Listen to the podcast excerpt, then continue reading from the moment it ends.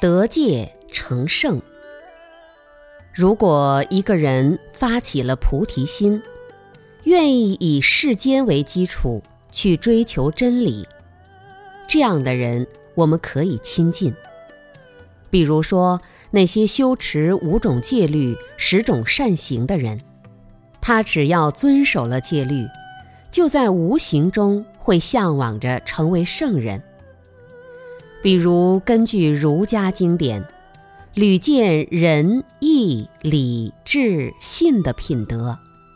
虽然这些德行的定位是在人间，告诉我们如何把人做好，那么这种智慧就是属于世间智慧。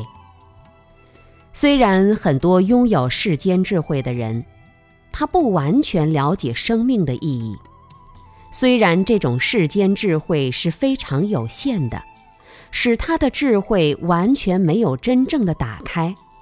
让他远远没有认识内在真正的自我，只不过是获取了一点世间的安定与开心而已。但是他只要把人先做好了，那也是修行的起步。